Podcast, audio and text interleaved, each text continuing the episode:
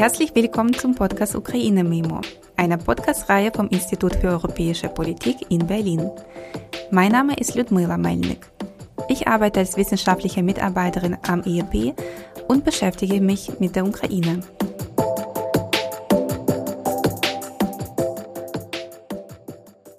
In dieser Episode von Ukraine Memo befassen wir uns mit dem Ereignis, das uns alle auf Jahrzehnte beschäftigen wird.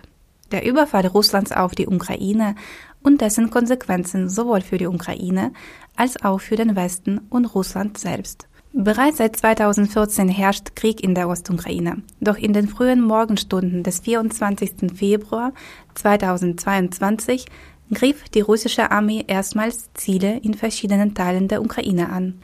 Russische Verbände rückten aus drei Richtungen auf die Hauptstadt Kiew vor.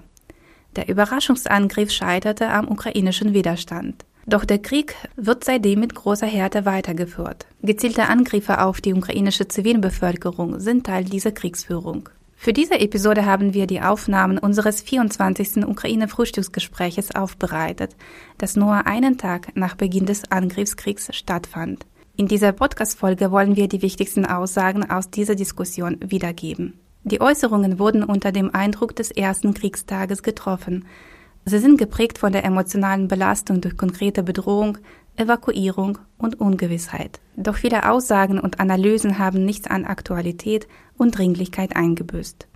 Wir sind unseren Kollegen und Kolleginnen aus der Ukraine Oleksiy Harany, Maria Solkina und Natalia Shapoval sowie Janis Kluge aus Berlin sehr dankbar, dass Sie uns in dieser Situation an Ihrer Analyse teilhaben ließen.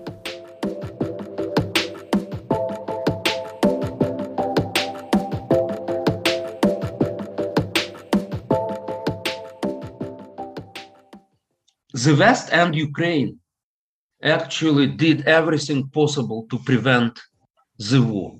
We know all the statements of Zelensky, who claims that he's, he was ready for negotiations. We know what Chancellor Scholz, President Macron did, having this shuttle the shuttle diplomacy with between Russia, Kiev, and the West. And what is the reality? It's good that they tried.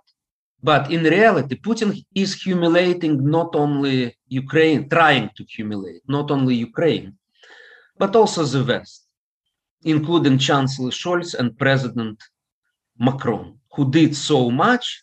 And in reality, what Putin says, I don't care about what you're doing. I don't care at all what you are going to do.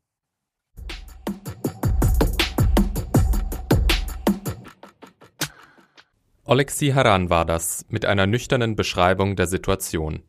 Die diplomatischen Bemühungen des Westens sind gescheitert. Acht Jahre nach Beginn des Krieges gegen die Ukraine hat sich Russland entschieden, militärisch weiter auszugreifen. Allen Gesprächsangeboten zum Trotz. Professor Haran lehrt an der Nationalen Universität Kiew-Mohyla Akademie. Zur Zeit der Aufnahme befand er sich in einem Außenbezirk von Kiew. Nur wenige Kilometer entfernt hatten kurz zuvor Kampfhandlungen stattgefunden. Alexei Haran schildert die Situation, wie sie sich einen Tag nach Beginn der Invasion darstellte. Er spricht in ungewöhnlich deutlicher Art an, dass viele in Europa und insbesondere in Deutschland kein klares Bild von der Bedrohungslage und den Kriegszielen der russischen Führung hatten. Uh, the idea of Putin is clear. It's not about NATO, it's not about Donbass, you know, it's about conquering the whole Ukraine and installing the puppet government in Kiev. That's the idea. Regarding Zelensky and his political rivals in Kiev, they are united right now. The parliament voted for the state of war by a constitutional majority, by the way. Uh, at this point, Zelensky is doing what he can. He is saying right things, the decisions are right. To say that we were prepared for the war, no.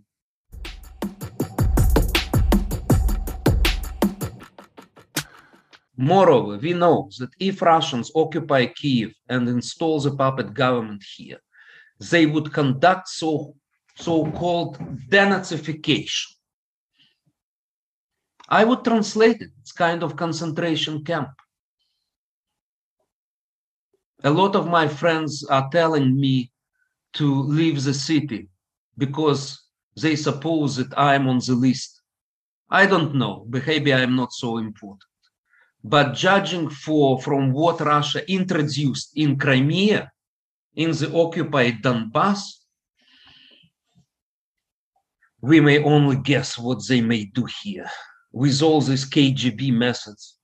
And please remember that Putin is KGB. He's not only KGB. He doesn't behave like Brezhnev. He is behaving like Hitler. Germans, please hear us. I'm sorry if I am a bit emotional, but actually, this is all the sad things which we need to tell you.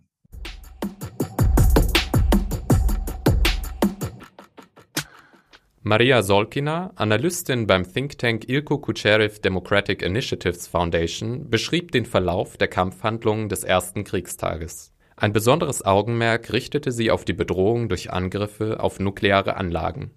Am 25. Februar war das Gebiet rund um das ehemalige Kernkraftwerk Tschernobyl bereits unter russischer Kontrolle. Aber auch in der Nähe des größten Kernkraftwerkes in Europa, in Zaporizhia, wurden zu Beginn der Invasion russische Angriffe gemeldet. Maria Solkina sprach über die daraus entstehende Sicherheitsbedrohung für die Ukraine und Europa. Uh, and now it is fully under control of people who don't care what will be the consequences for Ukraine, Europe, and even for their own citizens as well. At the same time, they uh, there were already signs of, um, first fightings um, in the around Zaporizhia, where where we have the biggest nuclear power station in Europe, the most powerful one and the biggest.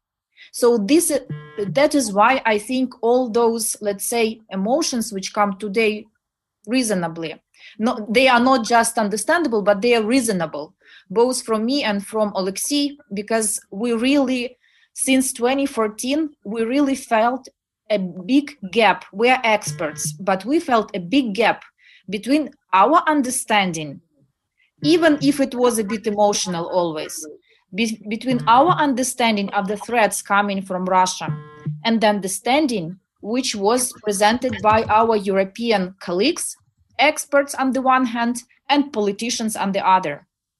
And now, unfortunately for us, the understanding from the European public is not adequate to the real threat and moment.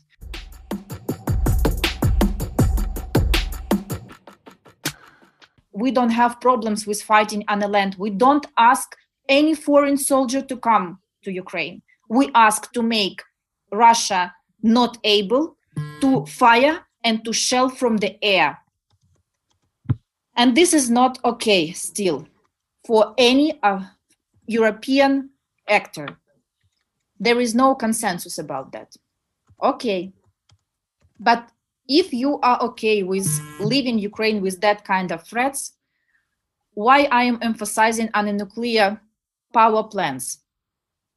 It will be not just a Ukrainian problem. If something will happen, like in back 1986 in Chernobyl, and taking into account all the madness which supports and actually is the basis for Putin's actions in Ukraine, I don't doubt that he can act by uh, he can act against and he can attack and use actually even the nuclear power plants to, to create a catastrophe maybe.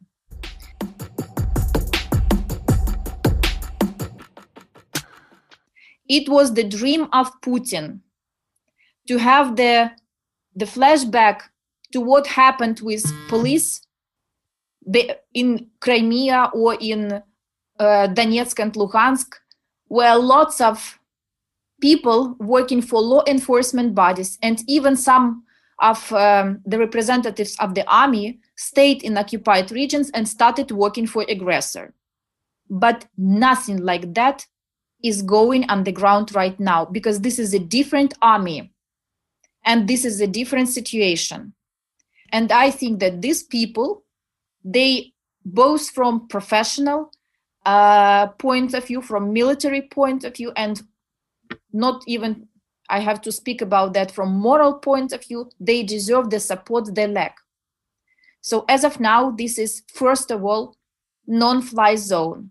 This is not about. This is not about.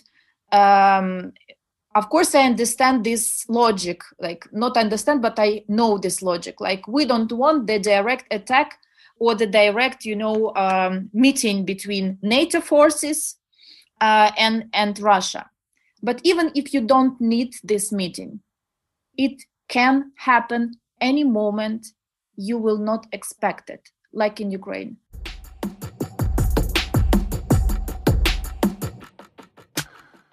So I think even not to support emotionally and from a point of view of realpolitik, this is a rational argument to make Ukraine be able to counteract Russia uh, in those, let's say, meaning that we lack our own capacities, like to, to prevent these awful missile attacks on Ukrainian cities.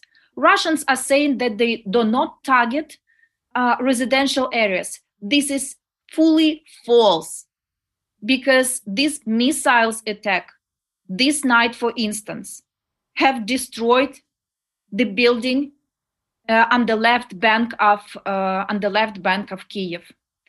Uh, this is Poznyaki district of the Kiev. So I think this photo is already very is already very popular. The same the same story in Kharkiv and the suburbs of Kharkiv.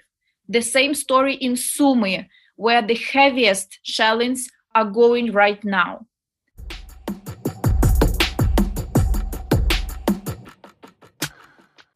So that is how the situation looks right now. Uh, yes, there is much more resistance in Ukraine than Russians predicted. This is clear. Uh, this is clear because no one surrendered. They know that Ra- Ukrainian soldiers will fight up to the last breath, let's say, and not only those who are soldiers now. Thousands of Ukrainians are mobilized to so called territorial defense forces.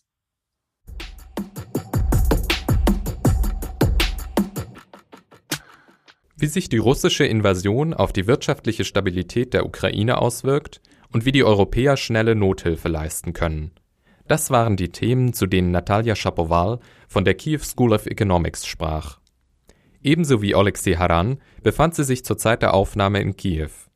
Die Wirtschaftswissenschaftlerin und Mathematikerin schilderte zuerst die belastende Situation, in der sie und ihr Team sich einen Tag nach Kriegsbeginn befanden.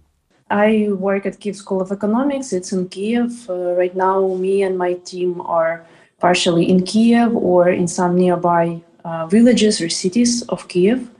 Um, yesterday, I woke up woke up from the bombshell. Today, my friends, uh, colleagues, I have a team of around 50 people. Many of them were writing about the bombs that they were seeing it from the nearby houses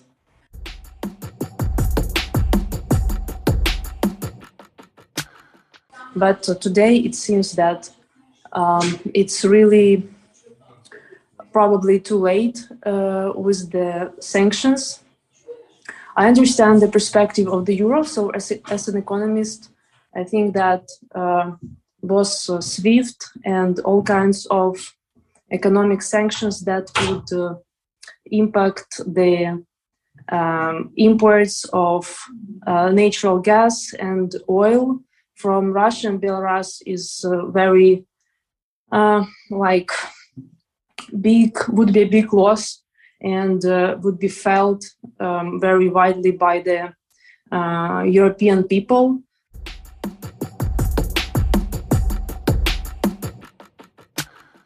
Um, Western countries they are uh, deeply disturbed. Um, some of them are providing um, monetary support to the central bank reserves, uh, to the uh, budget of Ukraine. Uh, and it's, of course, very valuable, and we are grateful for that. But practically speaking, we are not sure that uh, we will be able to buy something for this money uh, because all the uh, because of the situation in the seaports right now, and uh, because um, dependence of Ukraine, like historically, on the imports of uh, gas um, and uh, fuel from Russia and Belarus. So it's really a big question whether um, kind of we can we, would be able to spend this money uh, over the upcoming like weeks or something that the situation might um, be prolonged. So I think the biggest uh, support, given that it's not coming through uh, all the sanctions that Ukrainian president and my colleagues uh, mentioned before, if it's not coming, I guess at the human level, it's really critical to uh, continue dissemination of true information of what's going on. And I guess uh, supplies of fuel is really very, very critical to prolong the time uh, Ukraine can be like in this uh, situation of war um, and protection of the transportation routes.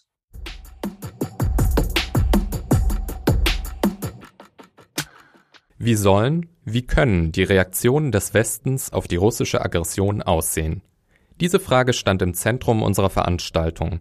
Janis Kluge, Wirtschaftswissenschaftler in der Forschungsgruppe Osteuropa und Eurasien der Stiftung Wissenschaft und Politik, gab dazu eine erste Einschätzung ab. uh, the, the worst possible scenario has materialized. Uh, we failed to deter Putin uh, with the sanctions from Tuesday and all the threats we put in place. And as a result, now we have this monstrous attack. And um, whatever we do in the next days um, has to be targeted at stopping that war. And the, the instrument that at least the West or Germany, the EU are using at the moment um, is, of course, economic sanctions. We cannot be sure that they will work um, because we cannot be sure that Putin even cares about the destruction that is going on in the Russian economy that will go on. I can elaborate on that a little later on, but but yes, there will be there's a lot of destruction. Russia is in an economic crisis now. Um, but if even if there's just the slightest chance that something might work, uh, we have to try it. And, and in case there's a scenario where the Ukrainian army can resist just a few days more, then maybe if we go quick and harsh with sanctions, maybe then it can at some point make a difference. Um, but it's also about the question of credibility. It is, um, you know, which is for Germany. I mean, it's it's not or, the NATO. It's not about even just stopping this war. It's about our own security because if we're not credible with the sanctions bet, how can we be credible with uh, with NATO Article Five? How can we? Uh, what what is the message also to China? I know this is not a question which is really at this day maybe the most pressing one, but it's it's you know I think it's absolutely mandatory. So I think that uh, that EU should and the West uh, should add, you know, really implement the full arsenal that is available and possible immediately, and focus on sanctions which are uh, have immediate effect. It doesn't matter if you, you know, there are sanctions that have you know long term consequences. I I don't care about them now. It's just about the immediate effect, and um, so I don't think that there's any logic in holding back. I, I, I don't understand the the you know when people are saying we need something up our sleeves. I don't I don't understand because for what?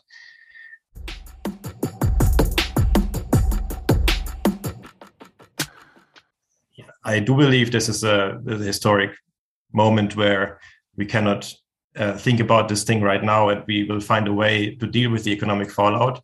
But um, for some others, in, in who look at it differently, maybe um, sending the German economy into a crisis, and it would also have a strong effect, is at the moment um, hindering more sanctions. What will change for Germany, or I don't know, our view of Russia? Um, I mean, there's there's horror now. Um, I think all throughout society, um, even especially because there was so much denial before. So they, we, we were a collective denial, and now the truth uh, has hit Germans like a freight train.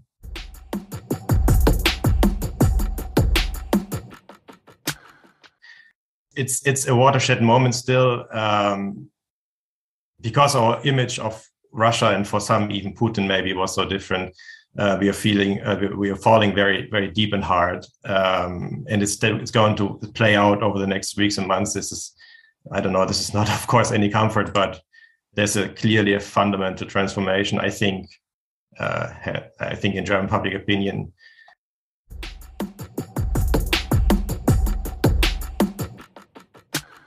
You know, it's, it's difficult to look in the future, but I think that I think that Russia will be a pariah state and will be economically isolated, at least as Putin is in power. It will be probably some, something similar to a huge Iran. Um, and there will be a security situation which will be similar to the Cold War, maybe even worse, even more threatening. Um, and honestly, I think this will stand until some in some distant future or some future the Russian regime collapses. I don't see any other end to this.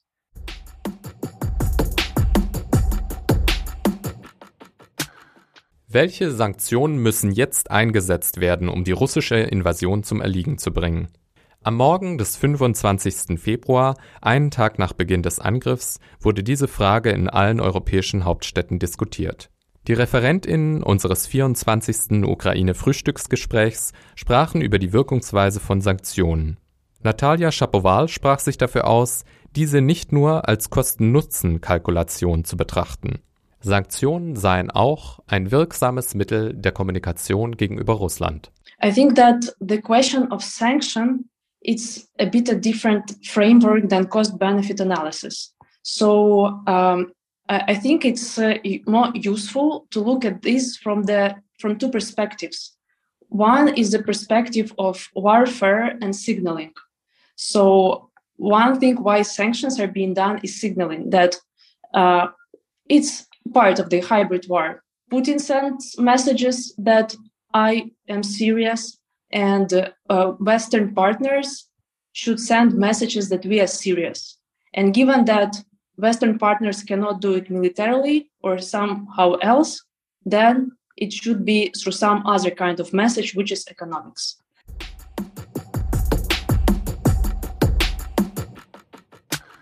The second perspective is making uh, people of Russia aware. So part of the problem with uh, what's going on um, with uh, uh Putin behavior is that he is not in check, and a lot of people in Russia are disillusioned. they, on the contrary, they live in illusions of that what Putin is saying is correct, and that is some kind of bullshit going on with Ukraine. It's its own problem, and making uh, them feel specifically that something is going on. It's costly, and this is a very powerful information campaign. Uh, and uh, there is no other instrument to make uh, no ordinary people in Russia aware that something is going on, unfortunately. So, uh, if you look from this perspective, sanctions are important to confirm that yes, we are partners and people of Russia see what's going on.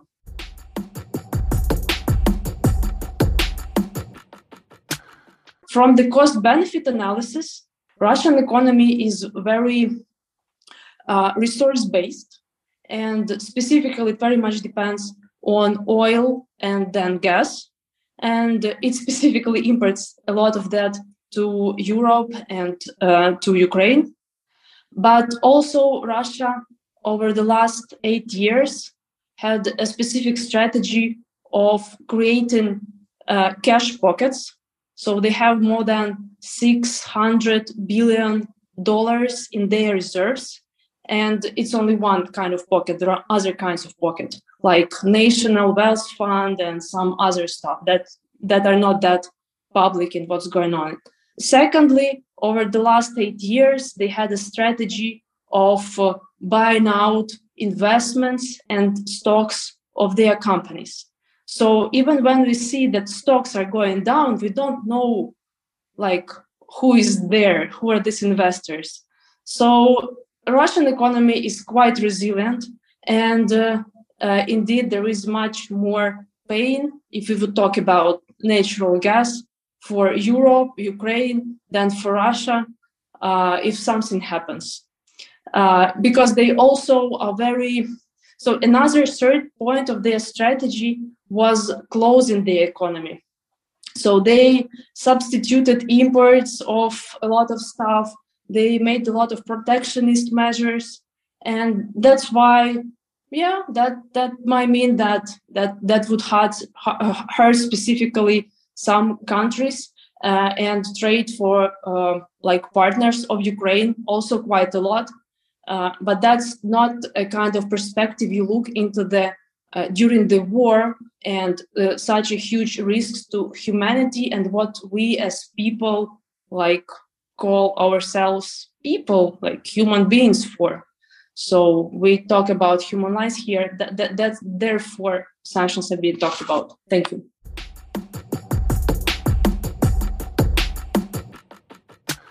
Yes i think that um, i think that the resilience of russia's economy i mean it is there for mild or medium sanctions. But we are talking about something else now.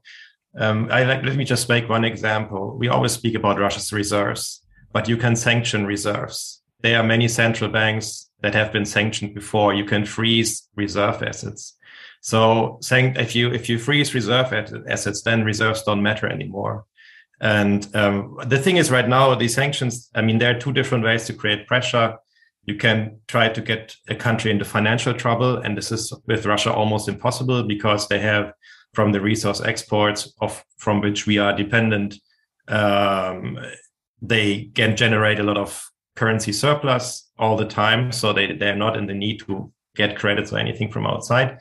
And the other way to create pressure is to um, create havoc in the economy, to create um, basically disruption in the economic structures. And this is what is happening now. So if you have um, the sanctions is like the economy is like a very um, complex and sensitive organism. Just imagine like a, like a, like a, like a body, and now you take VTB, which is maybe I don't know the liver, and you just rip it out. And now they, everything has to be reconfigured. Like VTB was a central part of the Russian economy, and it cannot work like it did before. This creates huge trouble, huge insecurities and uncertainties, and uh, and it, it is it's it's a lot of pressure. So the despite the fact that Russia has these reserves, with uh, the blocking sanctions as an instrument, um, a lot of destruction can be done, and it and, and this is.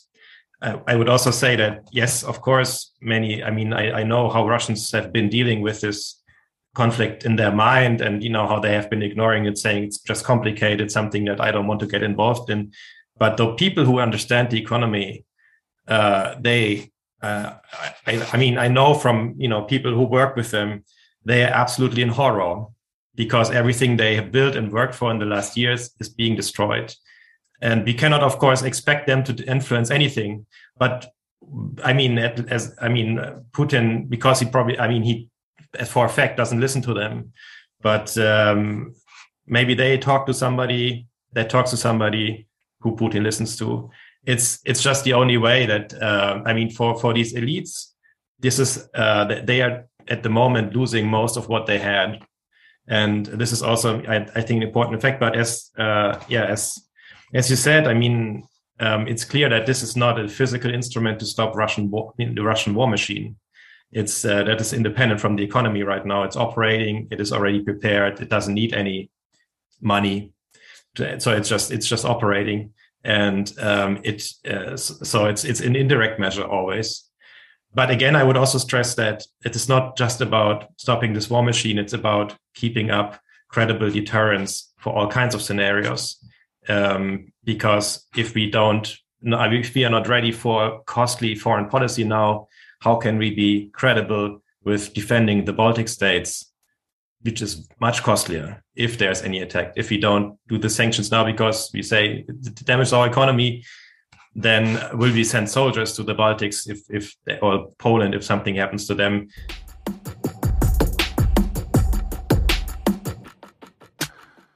Seit Beginn der Invasion fordern ukrainische Expertinnen, eine No-Fly-Zone, zu Deutsch Flugverbotszone, einzurichten.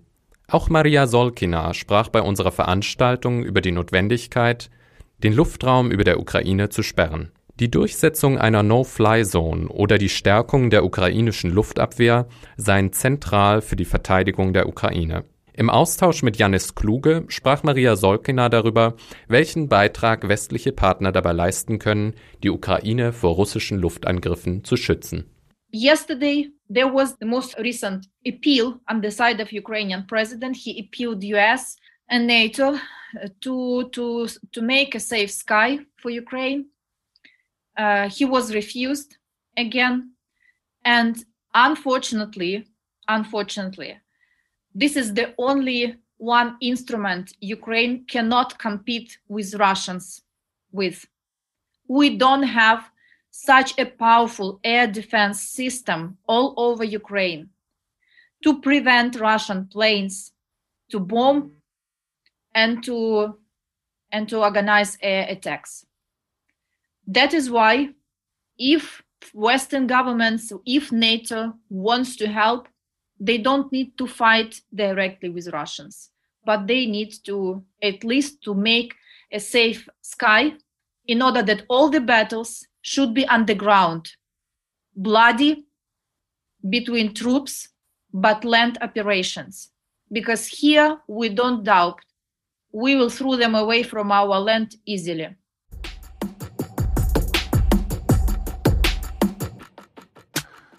Just a short comment because we have a lot of discussion right now um, about the question what constitutes a confrontation of NATO and Russia, and and the threshold is much much lower. So um, it's even about the question if, for example, if if a cyber attack would be a confrontation, and um, so you know I, I I think what you are asking for is actually military support from NATO. And and it would be at least it's as, as a concept it would be that and i you know i think that the the ugly truth is is that if the west does not want nato russia confrontation it is too late to help militarily. I think that uh, there's there's no workaround here. And this is awful. And this is why uh, you know, also zelensky correctly said that ukraine is militarily is alone I think this is unfortunately true. Um, if the if the West if NATO doesn't want a confrontation, NATO if West wants to avoid NATO Russia confrontation, uh, it's it's harsh and I, I you know it's it's awful. But I think it is I think it is true. There is no military way workaround uh, to to to have, be, for this to not be a NATO Russia confrontation. Um, but I understand your your viewpoint, as you said. This could also i mean I, I, th- I, think it's realistic this could spill over and it's it's not very far away from an actual nato russia confrontation. Something could you know if this conflict expands over the borders of ukraine uh, we are we are not so far away from it. But uh, i just can say that western governments are never going to take this step um, to to to initiate this nato russia confrontation by themselves. And the threshold as i said is, is much much lower than um, what you suggested unfortunately that's why Russia succeeds every time over all the Western governments. So whatever we can speak about prosperity, I am already I am now not unfortunately for me because I have a small child whom I cannot live without me here because no one will grow him up without me. But I would rather be at home instead of this prosperity, pros, uh, pros, uh, instead of this country which is which lives much better than Ukraine lives to some extent. But despite of all this economic prosperity, in all the, let's say, strong and real, realpolitik issues, Russia, unfortunately, until now, always win, always win over the West. Exactly because Russia is not, doesn't care about the consequences, it doesn't care about citizens and so on. And that is good that West and Ukraine as, as, as a democratic state also, I think, belongs to the West, that we care about different issues. But at the extraordinary situations, we have to we have to deal in an extraordinary way as well. And that's the main problem. That's the main problem that no one is ready to change the logic of behavior, even under another circumstances.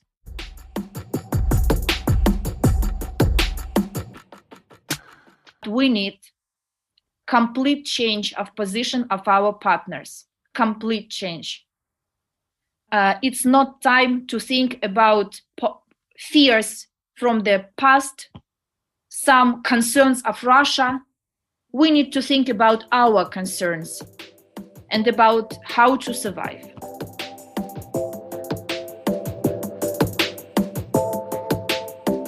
Abonnieren Sie unseren Podcast, um die nächste Folge Ukraine Mimo nicht zu verpassen.